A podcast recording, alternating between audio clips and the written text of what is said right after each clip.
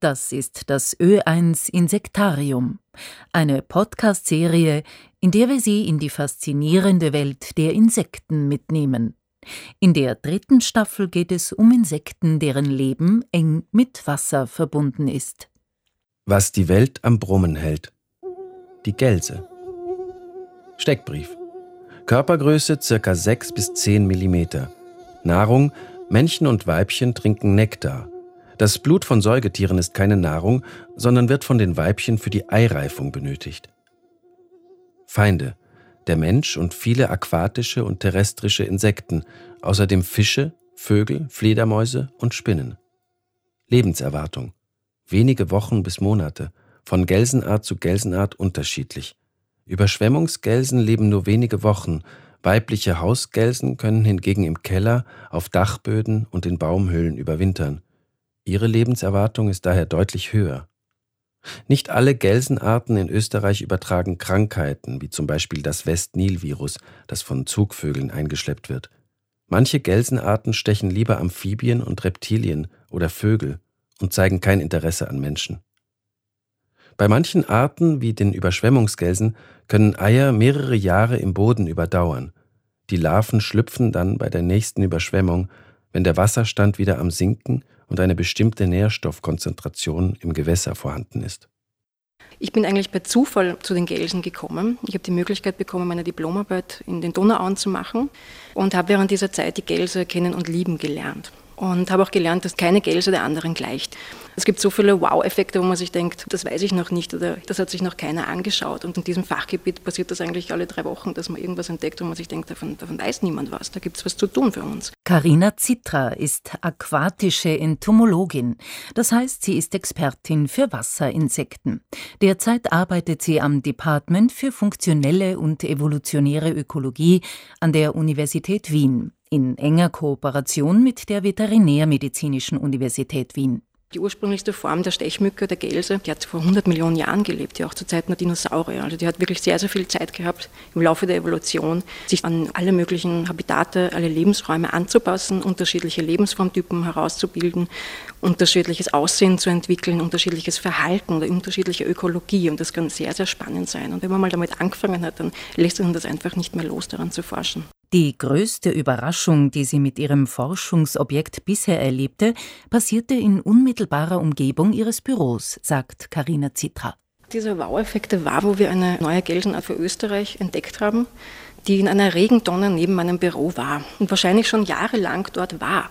Und daneben stand auch jahrelang eine Gelsenfalle, in der sie nie drin war. Und das war eine sehr auffällige Gelse. Also wenn wir die schon mal irgendwo gesehen hätten, dann hätte man das bemerkt. Die hat wunderschöne weiße Rennstreifen auf den Beinen gehabt. Die hat gestrahlt und geleuchtet. Also das hätte man wirklich gesehen. Und die interessiert sich für uns Menschen so dermaßen nicht. Die sticht hauptsächlich Vögel oder Amphibien und sie frisst auch im Larvenstadium andere Gelsenlarven zum Beispiel. Also von der Ökologie her sehr spannend weil man weiß, für die Eireifung brauchen die Gelsen Proteine aus unserem Blut. Man weiß aber, dass es Gelsenarten gibt, die saugen kein Blut, die generieren diese Proteine während ihres Larvenstadiums, indem sie andere Larven essen. Und das ist etwas, was wir bei dieser Art erstmals in Österreich beobachten haben können. Ob diese Gelsenart Eier entwickeln kann, ohne Blut zu saugen, ist bis heute ungewiss. Dafür wären einige Forschungen notwendig, sagt die Biologin Karina Zitra. Derzeit sind in Österreich 52 heimische Gelsenarten bekannt, um zehn mehr als noch vor 20 Jahren. Mit Frachtschiffen und Flugzeugen werden neue Arten eingeschleppt, und manche können sich auch aufgrund der steigenden Temperaturen infolge des Klimawandels dauerhaft in Österreich etablieren. Zeit, die Insekten genauer unter die Lupe zu nehmen, unter dem Mikroskop im Labor der Veterinärmedizinischen Universität Wien.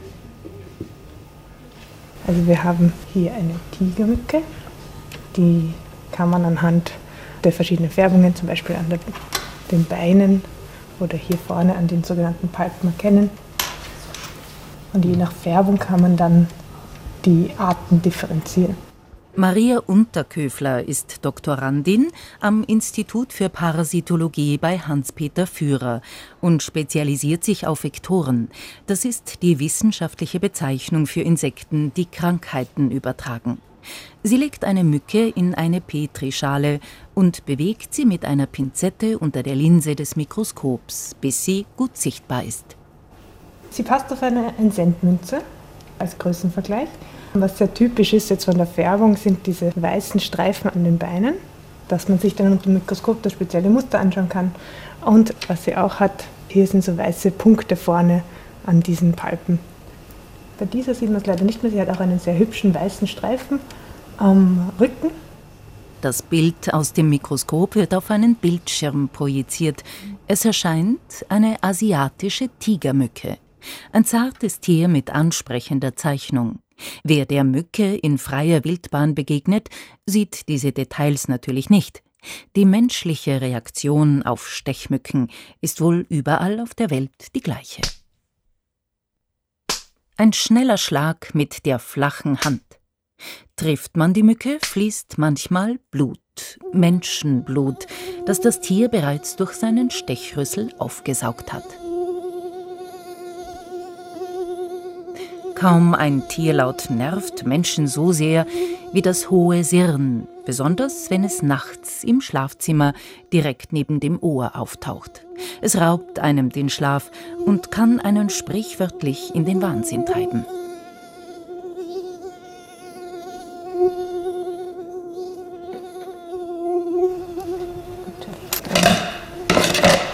Die Tigermücken sind keine heimischen Mücken. Das ist die asiatische Tigermücke, die ursprünglich eben aus Asien kommt, die aber zu uns nach Europa gekommen ist und mittlerweile sich weltweit verbreitet, vor allem durch Warenhandel konnte die sich sehr gut verbreiten. Die Erwachsenen fahren zum Beispiel sehr gerne Auto, also die werden tatsächlich in Autos transportiert, aber auch die Eier können Trockenheit sehr lange überleben und dann, wenn sie mit Wasser in Berührung kommen, schlüpfen die erst. Das heißt, bei alten Autoreifen zum Beispiel werden die gerne abgelegt die Autoreifen werden dann über die ganze Welt verschifft und wenn sich dann das Wasser füllt in dem Autoreifen, dann schlüpfen die und können dort dann einen neuen Ort besiedeln. Ursprünglich sind das Baumhöhlenbrüter, die in Baumhöhlen im Wald gelebt haben und sich eben so an den Menschen angepasst haben. Stechmücken besiedeln mittlerweile die ganze Welt, mit Ausnahme der Antarktis und Islands. Auf die große Insel nahe dem Nordpol werden sie zwar regelmäßig eingeschleppt, können sich dort aber nicht etablieren, sagt Karina Zitra. Mücken, Stechmücken, Moskitos oder wie sie in Österreich genannt werden, Gelsen, gehören alle zur selben Familie, blutsaugende Wasserinsekten, deren Entwicklung an die Nähe zu Süßwasser gebunden ist. Wobei das kein Fließgewässer, See oder Teich sein muss. Eine Pfütze, Regentonne oder ein Vogelbad reichen auch. Ein Weibchen legt mehrere Eier, entweder auf der Wasseroberfläche ab oder sie klebt auf die Blattunterseite von irgendwelchen Wasserpflanzen oder in Baumhöhlen zum Beispiel an die Rinde. Also da sind die Gelsen sehr, sehr unterschiedlich, aber was allgemein ist, sie legen ihre Eier in der Nähe von Wasser ab oder auf die Wasseroberfläche. Und circa drei Tage nachdem die Eier in Berührung kommen mit dem Wasser, schlüpft daraus eine kleine Larve. Und es werden vier Larvenstadien durchlaufen. Und die Gelse wächst mit jeder Häutung mit und wird immer größer. Und sie filtriert während dieser Zeit aktiv auch das Wasser. Das heißt, sie filtert kleine Algen raus, Bakterien, Einzeller und hat so auch einen kleinen, dezenten Reinigungseffekt. Sie frisst auch, wie man mittlerweile weiß, kleine Mikroplastikpartikel auf. Und schlussendlich verpuppt sie sich nach dem vierten Larvenstadium. Da wird keine Nahrung mehr aufgenommen. Und circa drei Tage nach diesem Puppenstadium schlupft die Gelse aus dieser Puppe heraus und verlässt den aquatischen Raum. Gelsen können je nach Umgebung wenige Wochen bis zu einem Jahr leben. Wenn sie es schaffen, in einem Keller oder einer dunklen Kammer zu überwintern, erleben sie sogar noch das Frühjahr. Die Paarung erfolgt im Frühling oder Sommer, je nach Außentemperatur etwas früher oder später. Dabei spielt der hohe Summton der männlichen Tiere eine entscheidende Rolle.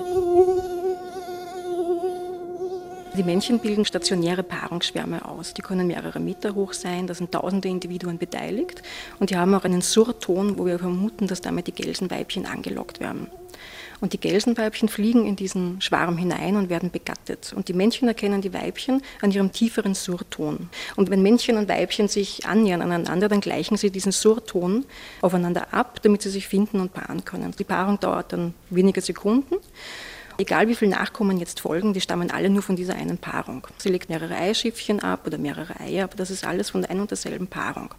Und nach dieser Paarung sucht das Weibchen dann einen Wirten, also ein Opfer, dessen Blut sie saugen kann. Und je nachdem, was sie bevorzugt, das können jetzt Vögel sein oder Amphibien sein oder Säugetiere, wo auch wir Menschen dazugehören, es gibt auch welche, die den Menschen gegenüber jedem anderen Säugetier bevorzugen, wird halt einfach dieses Blut gesaugt. Das heißt, die Gelse findet uns aufgrund unserer Atemluft, die wir ausatmen. Das ist sozusagen der Indikator. Und wenn wir durch eine Fußgängerzone gehen oder durch die Au, dann ziehen wir eine meterlange CO2-Fahne, Kohlendioxidfahne hinter uns her, die wir ausatmen. Das heißt, egal was wir machen, die Gelse wird uns von Weitem finden und wird uns verfolgen, wenn sie möchte.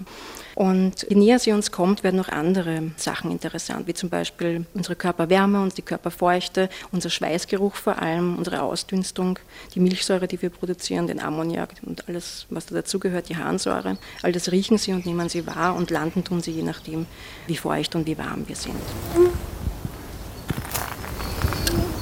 Ein Selbstversuch in der Abenddämmerung Anfang Juni 2023. Das Jahr ist ein Gelsenjahr. Nach den häufigen Regenfällen im Frühling steigen nach einer Woche Sonnenschein Schwärme von Gelsen auf.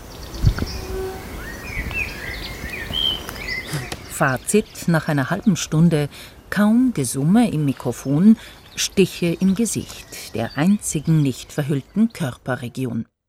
Dennoch, Gelsen sind für viele Kreisläufe in der Natur extrem wichtig. Blut brauchen sie nur, um Eier auszubilden. Als Nahrung dient ihnen Pflanzennektar, was sie zu wichtigen Bestäubern macht vor allem in den Augebieten, wo sie in großen, großen Mengen auftreten, wo dieser Massenschlupf vollstatten geht, vor dem sich alle fürchten und den niemand wirklich mag. Aber es sind ungefähr sechs Wochen, dann geht es meistens vorüber. Sind sie in einer großen Masse vorhanden, während viele Tiere ihre eigenen Kinder gerade groß sind. Zum Beispiel für Vögel stellen sie eine Nahrungsgrundlage dar. Die Libellen fressen Gelsen sowohl im Larvenstadium als auch als Adulttiere. Molche ernähren sich davon. Viele Jungfische ernähren sich von den Gelsenlarven. Fledermäuse ernähren sich davon. Wasserkäfer, Wasserwanzen. Also es ist eine endlos Liste, die im Grunde sehr stark profitiert davon, dass die Gelsen in den Massen vorhanden sind. Durch Gelsenstiche können Krankheiten übertragen werden, zum Beispiel Malaria. Die Biologin Karina Zitra gibt für Österreich jedoch Entwarnung. Eine Gelse kann nur dann einen Krankheitserreger übertragen, wenn sie vorher eine kranke Person gestochen hat. Das heißt zum Beispiel, wenn wir jetzt von Malaria sprechen wollen, es muss jemand mit Malaria aus dem Urlaub zurückkommen, dann muss die Gelse, die fähig ist, Malaria zu übertragen, das ist in dem Fall die Anopheles-Mücke, diese Person auch finden, stechen, das Blut aufsaugen. Dann muss der genug Erreger im Blut haben, damit die Gelse sie überhaupt auch übertragen kann. Und die sticht dann jemand anderen und kann somit den Erreger übertragen. Aber ohne die Krankheit im Land funktioniert das nicht. Die Malaria-Mücke, sozusagen die Anopheles-Mücken, die gehören zu Österreich schon seit Ewigkeiten dazu, die gab es immer schon. Was es in Österreich nicht mehr gibt, sind einheimische Malaria-Erreger, also die wurden ausgerottet. Aber die Gelsen, die das übertragen könnten, die haben wir noch immer im Land. Das Ö1-Insektarium, was die Welt am Brummen hält, ist als Podcast verfügbar und dauerhaft auch im Ö1 Online-Archiv hörbar unter oe1.orf.at slash Insektarium. MitarbeiterInnen dieser Staffel Sonja Bettel, Julia Grillmeier und Sabine Nikolai. Redaktion Monika Kaltschitsch. Idee Ulrike Schmitzer. Studiotechnik Martin Leitner. Gesprochen haben Karin Lienortner und Martin Fischer. Es gibt übrigens 40 Ö1-Podcasts von Nachrichten und Reisen über Literatur und Digitalem bis zu historischem und klassischem. Zu hören überall dort, wo es gute Podcasts gibt.